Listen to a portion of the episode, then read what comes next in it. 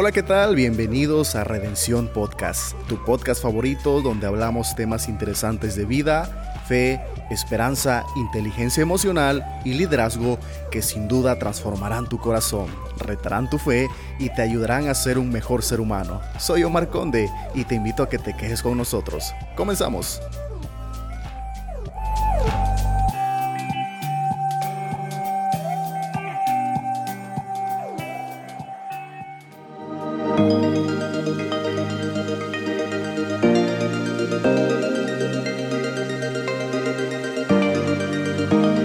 Somos Redención Podcast.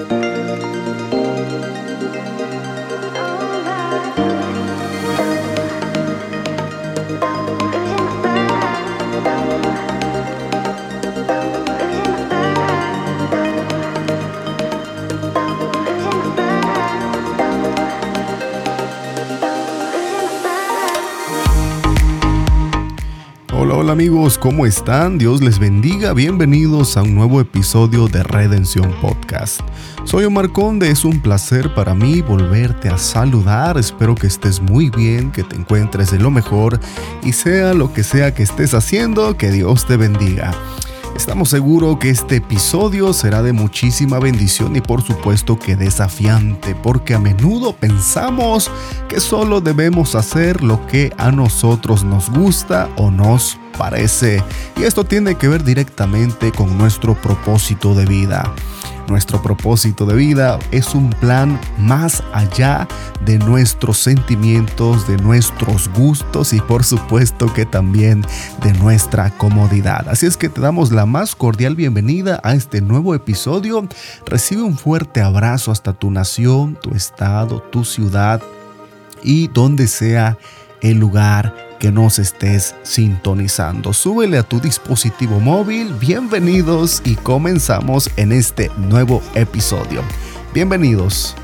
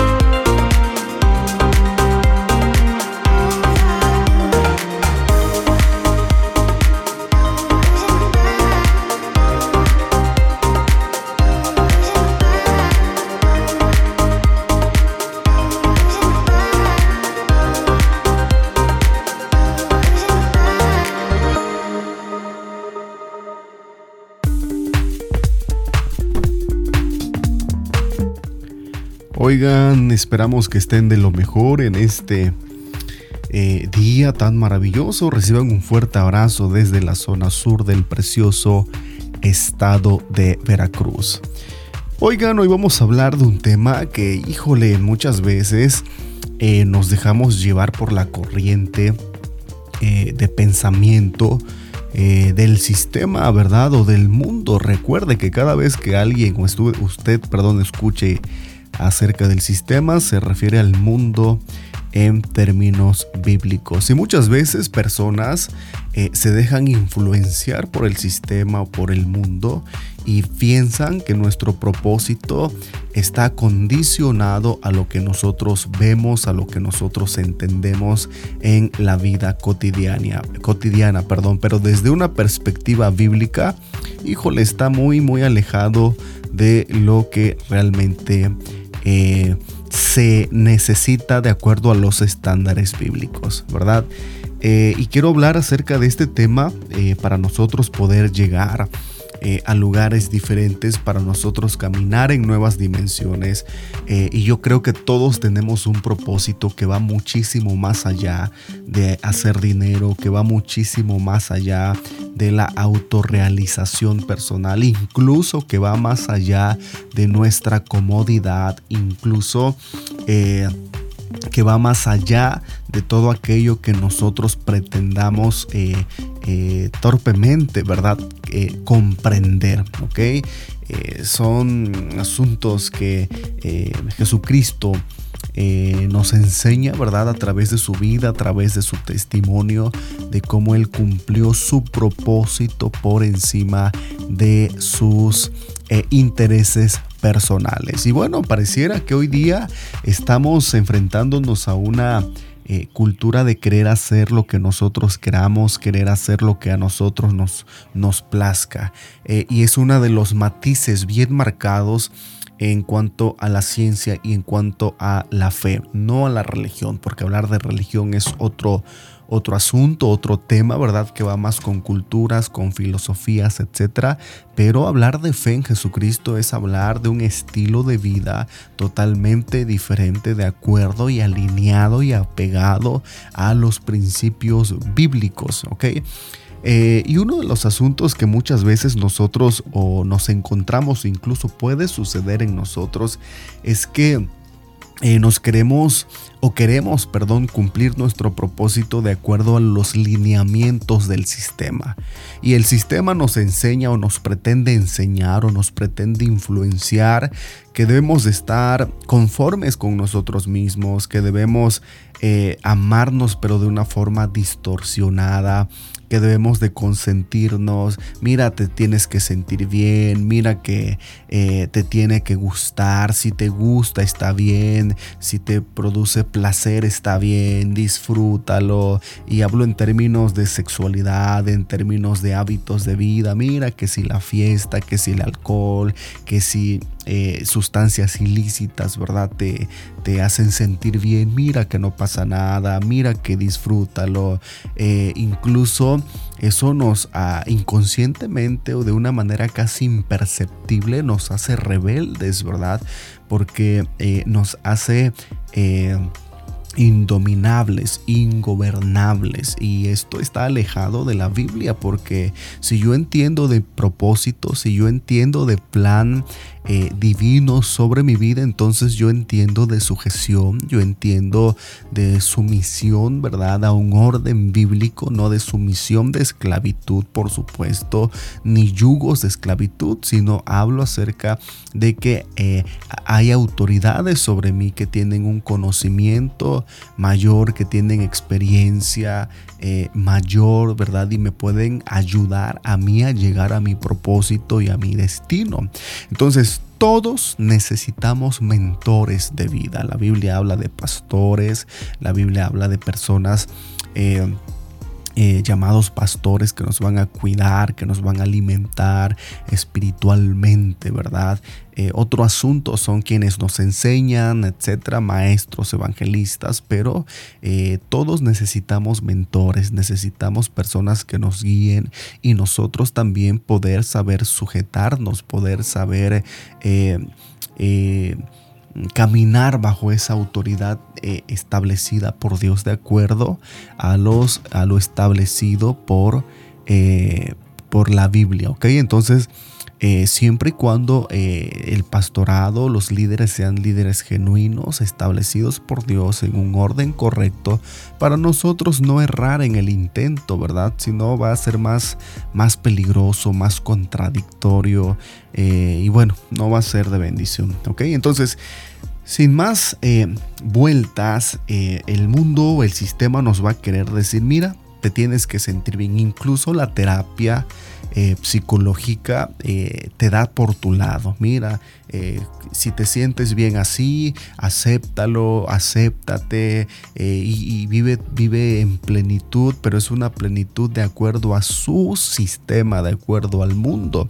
Pero cuando nosotros, estimados, entendemos de propósito real y realmente queremos cumplir nuestro propósito aquí en la tierra, realmente, seriamente, le damos esa eh, seriedad, le damos esa importancia a cumplir mi propósito, ¿verdad? Pero ya entender que, que yo sé que no nací solamente para trabajar, que yo nací solamente, eh, que no nací, perdón, solamente para criar hijos, que no nací solamente para estar pagando deudas, que no nací solamente para estar eh, lo que tú quieras. Y cuando tú entiendes eso, se despierta, ¿verdad? Esa, eh, esa intención, esa ambición de yo nací para algo más. Mi propósito va más allá de lo que quizá yo ahora pueda entender. Entonces, Robert Kiyosaki, uno de los hombres más eh, millonarios de, la tierra, eh, veía una, una, conferencia de él y él dijo algo extraordinario, ¿no? Estaba dando su ponencia eh, magistral, ¿verdad? Extraordinaria, con ese toque de sencillez. Y él dice lo que no hay muchas personas exitosas porque han creído lo que se les ha vendido no hay muchas personas que estén desarrollando su potencial porque han comprado lo que les han vendido, que eh, al hablar del propósito de vida te tiene que gustar, tienes que ser feliz y lo habla de una manera sarcástica y dice, yuju, te tiene que gustar, eh, te tiene que, hacer sentir bien, pero la realidad hablar de propósito va más allá. Y él decía, por ejemplo, eh, una de las peores cosas que yo aborrezco es escribir libros. Y, este hombre ha escrito cientos de libros, ¿verdad? Extraordinarios acerca de finanzas, etc. Dice, y es una de las cosas que yo más aborrezco, escribir libros.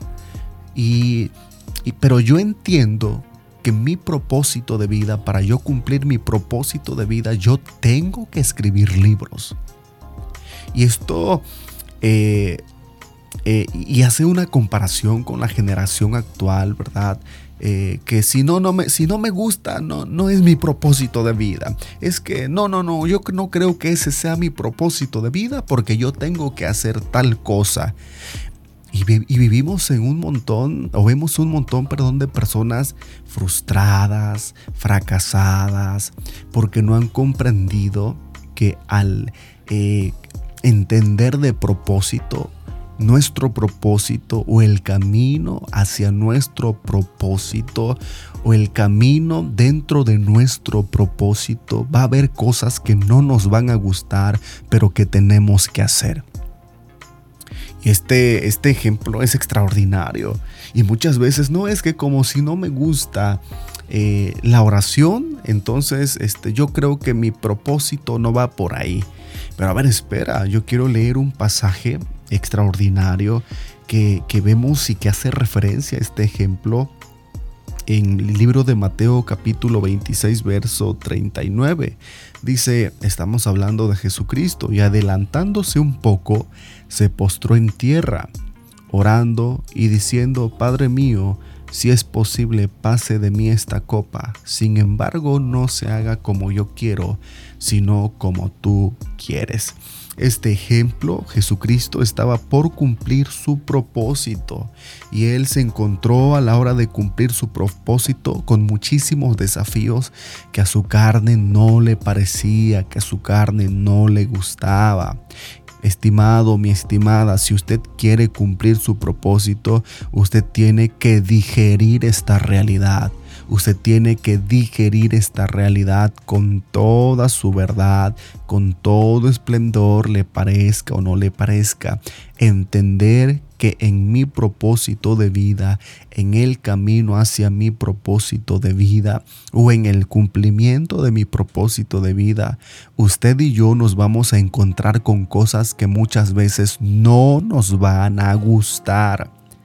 Pero si yo estoy determinado, es importante la actitud, la determinación, eh, difícilmente una persona cobarde, difícilmente una persona con mente débil, difícilmente una persona con dominio propio va a cumplir su propósito en la vida. Y va a vivir frustrado, va a vivir fracasado, va a vivir amargado, va a vivir viendo el éxito de aquellos que han decidido pagar el precio de, eh, por cumplir su propósito.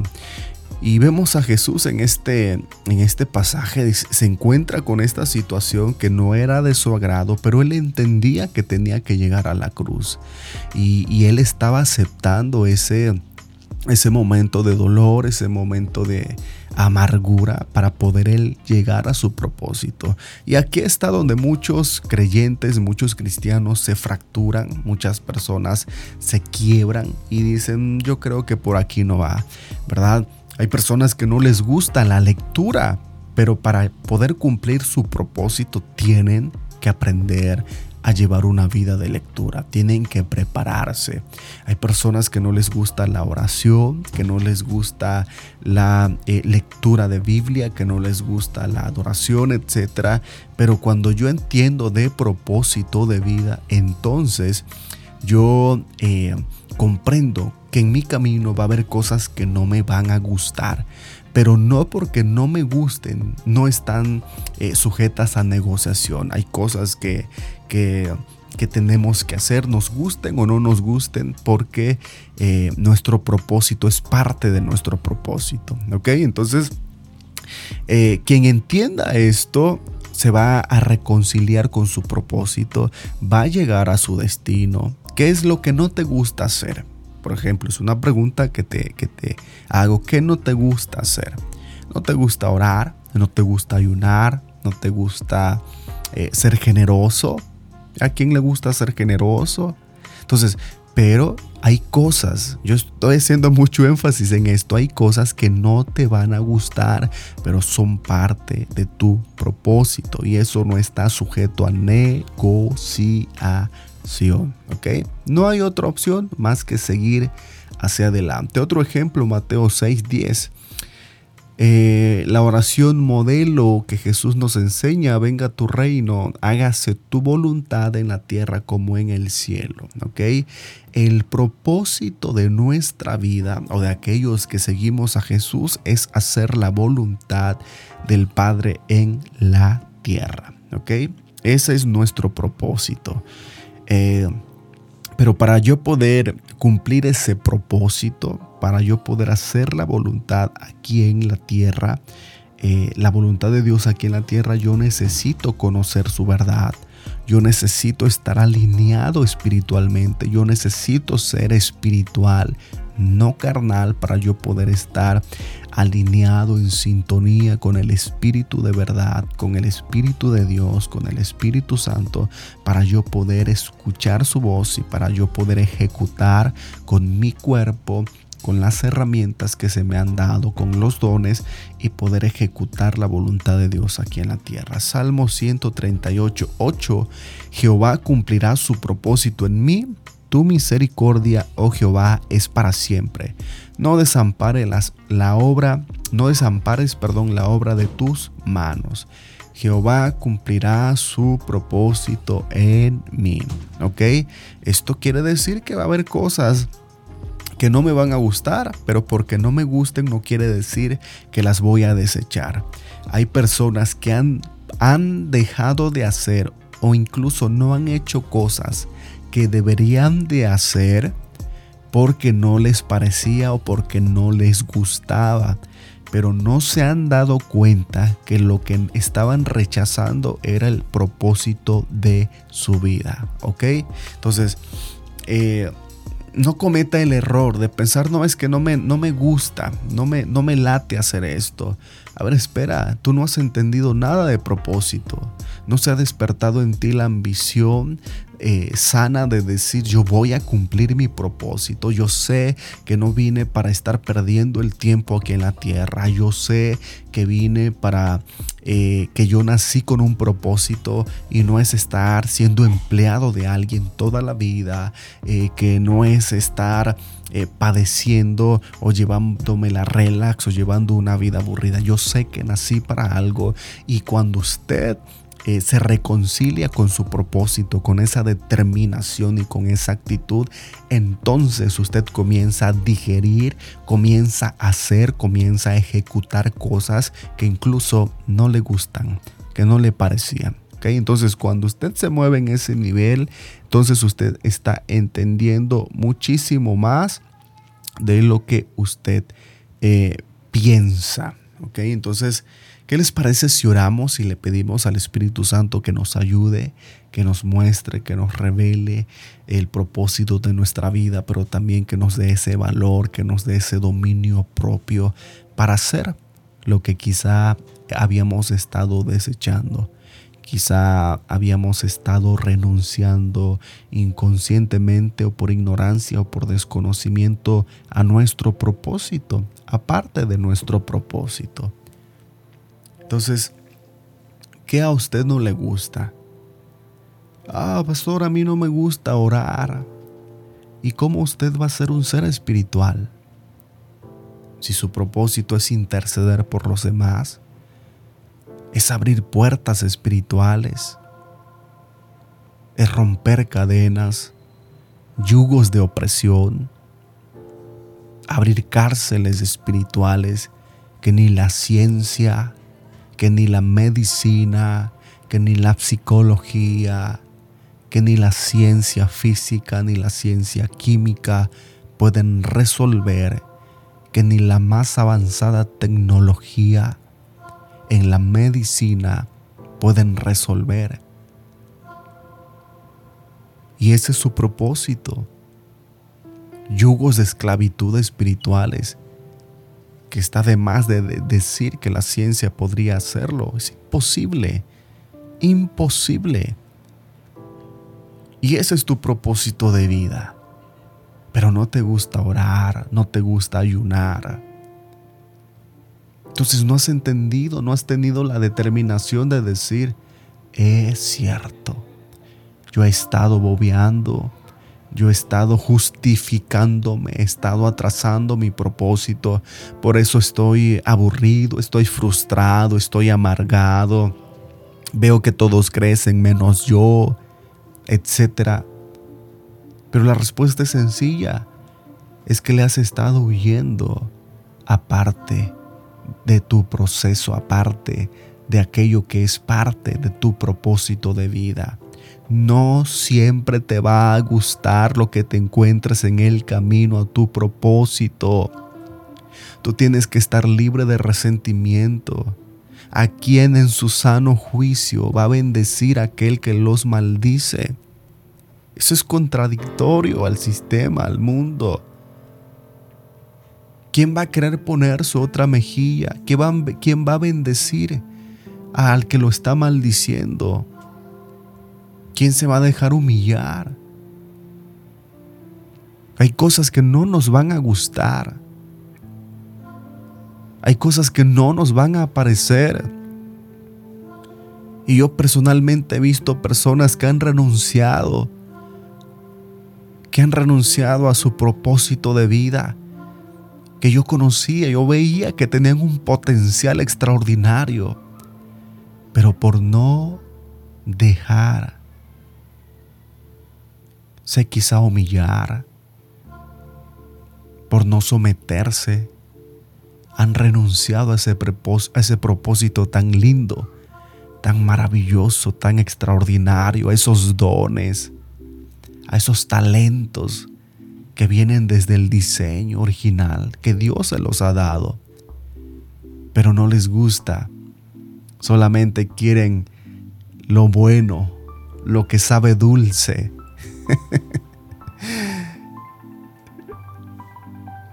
Qué tontería más grande, qué inmadurez de vida pensar así. La vida, la vida es de es multisabores ácidos, amargos, dulces como la miel. Y solo queremos la miel. Cada vez que usted, usted esté pasando por una situación difícil, determine en su corazón esto es parte de mi propósito. Estoy dispuesto a resistir esto porque yo conozco mi propósito. vemos la vida de Jesús. Él dijo, si quieres, pasa de mí esta copa. No me gusta lo que estoy pasando. Pero yo entiendo, Señor Padre, cuál es mi propósito mayor. Y Él continuó, Él continuó avanzando. Yo no sé qué esté pasando en tu corazón, pero yo creo que esta palabra, este mensaje, este episodio es especialmente para ti. Ánimo, va a haber cosas que no te van a gustar, pero es parte de tu propósito. Ha sido un placer tenerte en este episodio. Me despido, te mando un fuerte abrazo. Dios te bendiga. Sé humilde, sea sencillo, pero también sea ambicioso con su propósito. No todo va a ser cómodo, no todo va a ser bueno, pero ahí está la clave. Hasta la próxima.